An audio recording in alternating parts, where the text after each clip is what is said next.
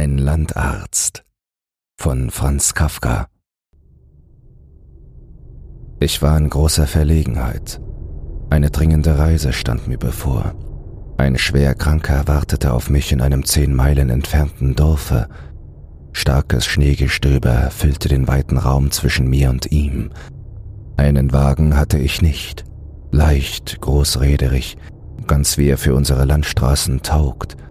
In den Pelz gepackt, die Instrumententasche in der Hand, stand ich reisefertig schon auf dem Hofe.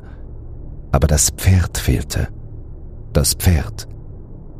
Mein eigenes Pferd war in der letzten Nacht infolge der Überanstrengung in diesem eisigen Winter verendet. Mein Dienstmädchen lief jetzt im Dorf umher, um ein Pferd geliehen zu bekommen.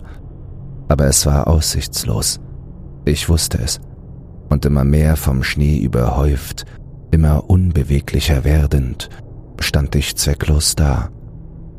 Am Tor erschien das Mädchen. Allein, schwenkte die Laterne. Natürlich, wer leiht jetzt sein Pferd her zu solcher Fahrt? Ich durchmaß noch einmal den Hof. Ich fand keine Möglichkeit. Zerstreut, gequält stieß ich mit dem Fuß an die brüchige Tür des schon seit Jahren unbenützten Schweinestalles. Sie öffnete sich und klappte in den Angeln auf und zu. Wärme und Geruch wie von Pferden kam hervor.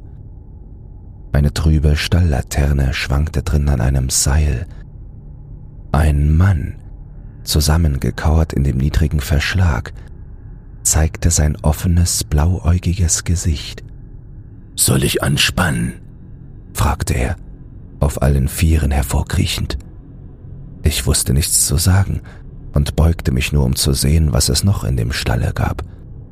Das Dienstmädchen stand neben mir. Man weiß nicht, was für Dinge man im eigenen Hause vorrätig hat, sagte es, und wir beide lachten. Holla, Bruder, holla, Schwester, rief der Pferdeknecht, und zwei Pferde, mächtige, flankenstarke Tiere, schoben sich hintereinander, die Beine eng am Leib, die wohlgeformten Köpfe wie Kamele senkend, nur durch die Kraft der Wendungen ihres Rumpfes aus dem Türloch, das sie restlos ausfüllten. Aber gleich standen sie aufrecht, hochbeinig, mit dicht ausdampfendem Körper. Hilf ihm, sagte ich, und das willige Mädchen eilte, dem Knecht das Geschirr des Wagens zu reichen. Doch kaum war es bei ihm, umfasst es der Knecht und schlägt sein Gesicht an ihres. Es schreit auf und flüchtet sich zu mir. Rot eingedrückt sind zwei Zahnreihen in des Mädchens Wange. Du Vieh! schreie ich wütend. Willst du die Peitsche? Besinne mich aber gleich, dass es ein Fremder ist, dass ich nicht weiß, woher er kommt und dass er mir freiwillig aushilft, wo alle anderen versagen als wisse er von meinen Gedanken, nimmt er meine Drohung nicht übel, sondern wendet sich nur einmal, immer mit den Pferden beschäftigt, nach mir um. Steigt ein, sagt er dann. Und tatsächlich, alles ist bereit. Mit so schönem Gespann, das merke ich, bin ich noch nie gefahren und steige fröhlich ein. Kutschieren werde aber ich, du kennst nicht den Weg sage ich. Gewiss, sagt er. Ich fahre gar nicht mit. Ich bleibe bei Rosa. Nein, schreit Rosa und läuft im richtigen Vorgefühl der Unabwendbarkeit ihres Schicksals ins Haus. Ich höre die Türkette klirren, die sie vorlegt. Ich höre das Schloss einspringen. Ich sehe, wie sie überdies im Flur und weiter jagend durch die Zimmer alle Lichter verlöscht um sich unauffindbar zu machen. Du fährst mit, sage ich zu dem Knecht. Oder ich verzichte auf die Fahrt, so dringend sie auch ist. Es fällt mir nicht ein, dir für die Fahrt das Mädchen als Kaufpreis hinzugeben. Munter, sagt er, klatscht in die Hände. Der Wagen wird fortgerissen, wie Holz in die Strömung. Noch höre ich, wie die Tür meines Hauses unter dem Ansturm des Knechts birst und splittert. Dann sind mir Augen und Ohren, von einem zu allen Sinnen gleichmäßig dringenden Sausen erfüllt. Aber auch das nur einen Augenblick, denn als öffne sich unmittelbar vor meinem Hoftor der Hof meines Kranken, bin ich schon dort. Ruhig stehen die Pferde. Der Schneefall hat aufgehört. Mondlicht ringsum. Die Eltern des Kranken eilen aus dem Haus, seine Schwester hinter ihnen. Man hebt mich fast aus dem Wagen. Den verwirrten Reden entnehme ich nichts. Im Krankenzimmer ist die Luft kaum atembar. Der vernachlässigte Herdofen raucht. Ich werde das Fenster aufstoßen. Zuerst aber will ich den Kranken sehen. Mager, ohne Fieber, nicht kalt, nicht warm, mit leeren Augen, ohne Hemd, hebt sich der Junge unter dem Federbett, hängt sich an meinen Hals, flüstert mir ins Ohr. Doktor, lass mich sterben. Ich sehe mich um. Niemand hat es gehört. Die Eltern stehen stumm vorgebeugt und erwarten mein Urteil. Die Schwester hat einen Stuhl für meine Handtasche gebracht. Ich öffne die Tasche und suche unter meinen Instrumenten. Der Junge tastet immerfort aus dem Bett nach mir hin, um mich an seine Bitte zu erinnern. Ich fasse eine Pinzette, prüfe sie im Kerzenlicht und lege sie wieder hin. Ja, denke ich lästernd. In solchen Fällen helfen die Götter, schicken das fehlende Pferd, fügen der Eile wegen noch ein zweites hinzu, spenden zum Übermaß noch den Pferdeknecht. Jetzt erst fällt mir wieder Rosa ein. Was tue ich? Wie rette ich sie? Wie ziehe ich sie unter diesem Pferdeknecht hervor? Zehn Meilen von ihr entfernt, unbeherrschbare Pferde vor meinem Wagen. Diese Pferde, die jetzt die Riemen irgendwie gelockert haben, die Fenster, ich weiß nicht wie, von außen aufstoßen, jedes durch ein Fenster den Kopf stecken und unbeirrt durch den Aufschrei der Familie den Kranken betrachten. Ich fahre gleich wieder zurück, denke ich als forderten mich die Pferde zur Reise auf. Aber ich dulde es, dass die Schwester, die mich durch die Hitze betäubt glaubt, den Pelz mir abnimmt. Ein Glas Rum wird mir bereitgestellt. Der Alte klopft mir auf die Schulter. Die Hingabe seines Schatzes rechtfertigt diese Vertraulichkeit. Ich schüttle den Kopf. In dem engen Denkkreis des Alten würde mir übel, nur aus diesem Grunde lehne ich es ab zu trinken. Die Mutter steht am Bett und lockt mich hin. Ich folge und lege, während ein Pferd laut zur Zimmerdecke wiehert, den Kopf an die Brust des Jungen, der unter meinem nassen Bart erschauert.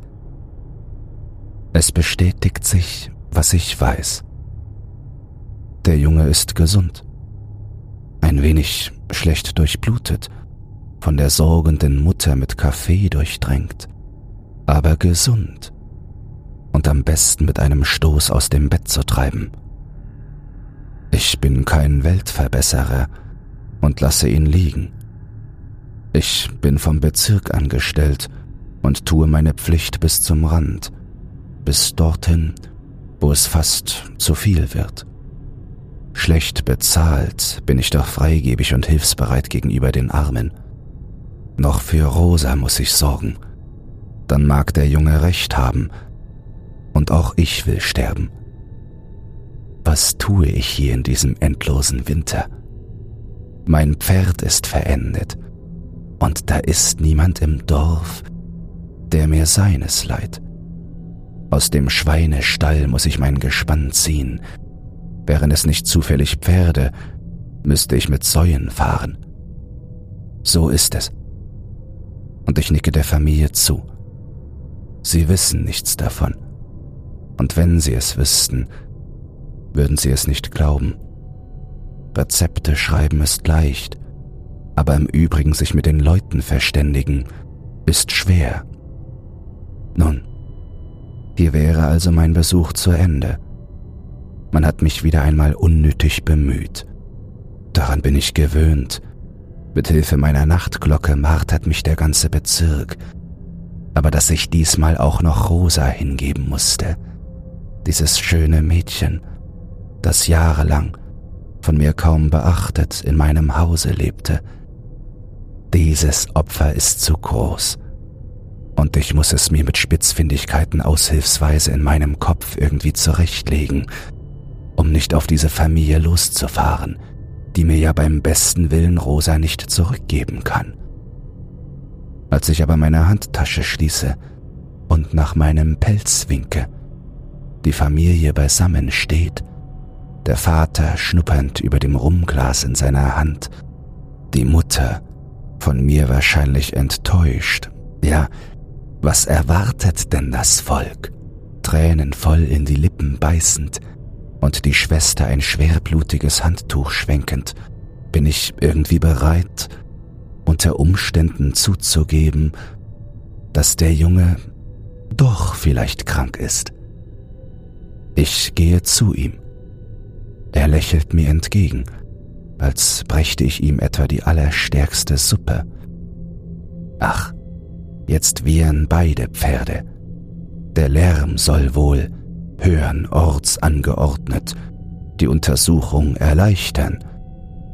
Und nun finde ich, ja, der Junge ist krank.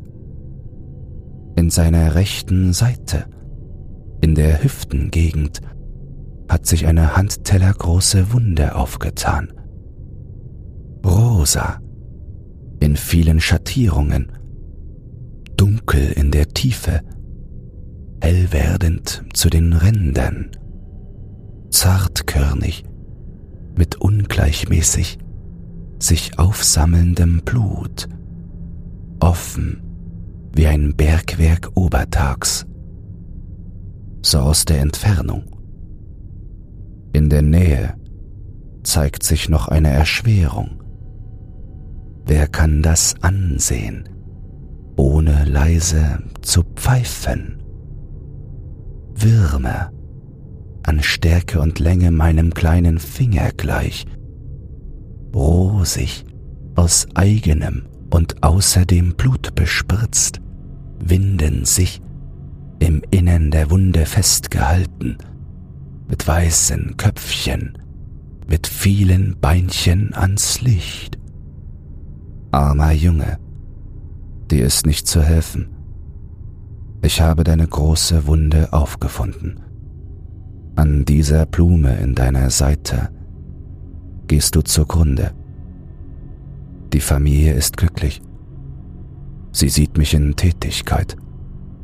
Die Schwester sagt's der Mutter, die Mutter dem Vater, der Vater einigen Gästen, die auf den Fußspitzen mit ausgestreckten Armen balancierend durch den Mondschein der offenen Tür hereinkommen. Wirst du mich retten? flüstert schluchzend der Junge, ganz geblendet durch das Leben in seiner Wunde. So sind die Leute in meiner Gegend. Immer das Unmögliche vom Arzt verlangen. Den alten Glauben haben sie verloren. Der Pfarrer sitzt zu Hause und zerrupft die Messgewänder, eines nach dem anderen. Aber der Arzt soll alles leisten mit seiner zarten chirurgischen Hand. Nun, wie es beliebt. Ich habe mich nicht angeboten.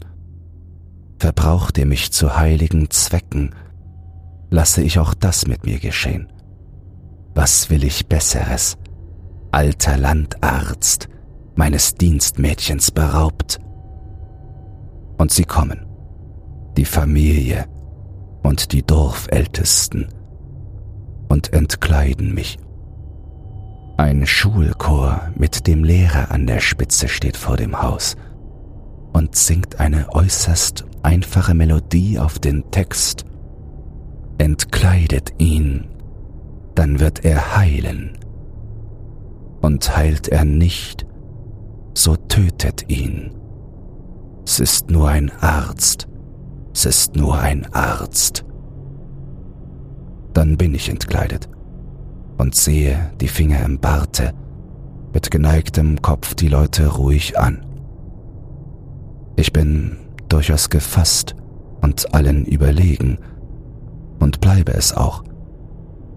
Trotzdem es mir nichts hilft, denn jetzt nehmen sie mich beim Kopf und bei den Füßen und tragen mich ins Bett. Zur Mauer, an die Seite der Wunde legen sie mich. Dann gehen alle aus der Stube. Die Tür wird zugemacht. Der Gesang verstummt. Wolken treten vor den Mond. Warm liegt das Bettzeug um mich. Schattenhaft schwanken die Pferdeköpfe in den Fensterlöchern.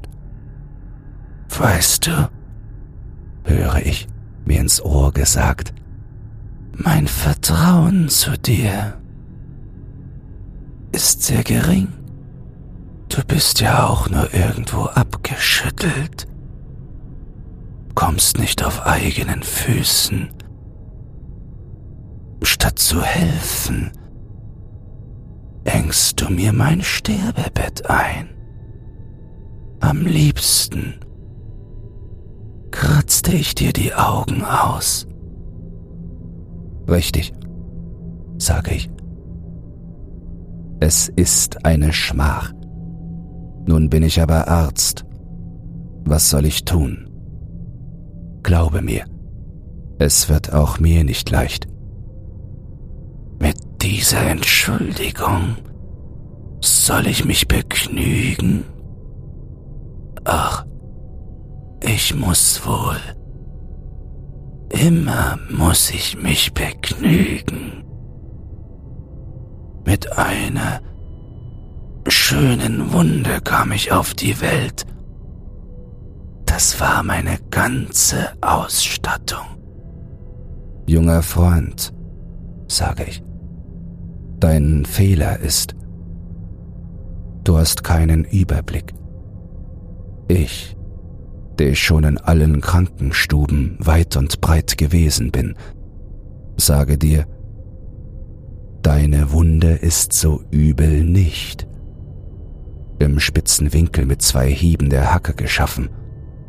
Viele bieten ihre Seite an und hören kaum die Hacke im Forst, geschweige denn, dass sie ihnen näher kommt. Ist es wirklich so? Oder täuschest du mich im Fieber? Es ist wirklich so. Nimm das Ehrenwort eines Amtsarztes mit hinüber. Und er nahm's und wurde still. Aber jetzt war es Zeit, an meine Rettung zu denken. Noch standen treu die Pferde an ihren Plätzen. Kleider, Pelz und Tasche waren schnell zusammengerafft, mit dem Ankleiden wollte ich mich nicht aufhalten. Beeilten sich die Pferde wie auf der Herfahrt, sprang ich ja gewissermaßen aus diesem Bett in meines. Gehorsam zog ich ein Pferd vom Fenster zurück. Ich warf den Ballen in den Wagen. Der Pelz flog zu weit. Nur mit einem Ärmel hielt er sich an einem Haken fest. Gut genug. Ich schwang mich aufs Pferd, die Riemen lose schleifend, ein Pferd kaum mit dem andern verbunden, der Wagen irrend hinterher, den Pelz als letzter im Schnee. Munter, sagte ich. Aber munter ging's nicht. Langsam wie alte Männer zogen wir durch die Schneewüste. Lange klang hinter uns der neue, aber irrtümliche Gesang der Kinder. Freuet euch, ihr Patienten, der Arzt ist euch ins Bett gelegt. Niemals komme ich so nach Hause, meine blühende Praxis ist verloren. Ein Nachfolger bestiehlt mich, aber ohne Nutzen, denn er kann mich nicht ersetzen In meinem Hause wütet der ekle Pferdeknecht. Rosa ist sein Opfer. Ich will es nicht ausdenken. Nackt, dem Froste dieses unglückseligsten Zeitalters ausgesetzt, mit irdischem Wagen, unirdischen Pferden, treibe ich alter Mann mich umher. Mein Pelz hängt hinten am Wagen, ich kann ihn aber nicht erreichen. Und keiner aus dem beweglichen Gesindel der Patienten rührt den Finger. Betrogen. Betrogen. Einmal dem Fehlläuten der Nachtglocke gefolgt. Es ist niemals gut zu machen.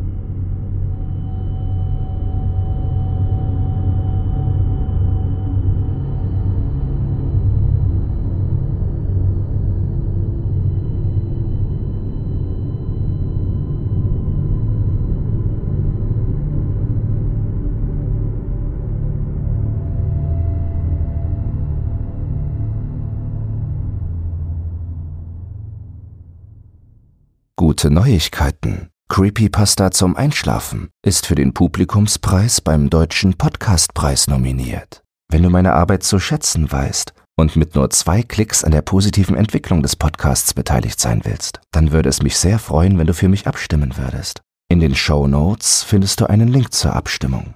Dabei ist keine Registrierung oder dergleichen erforderlich. Einfach auf Jetzt abstimmen klicken und fertig ist die Laube.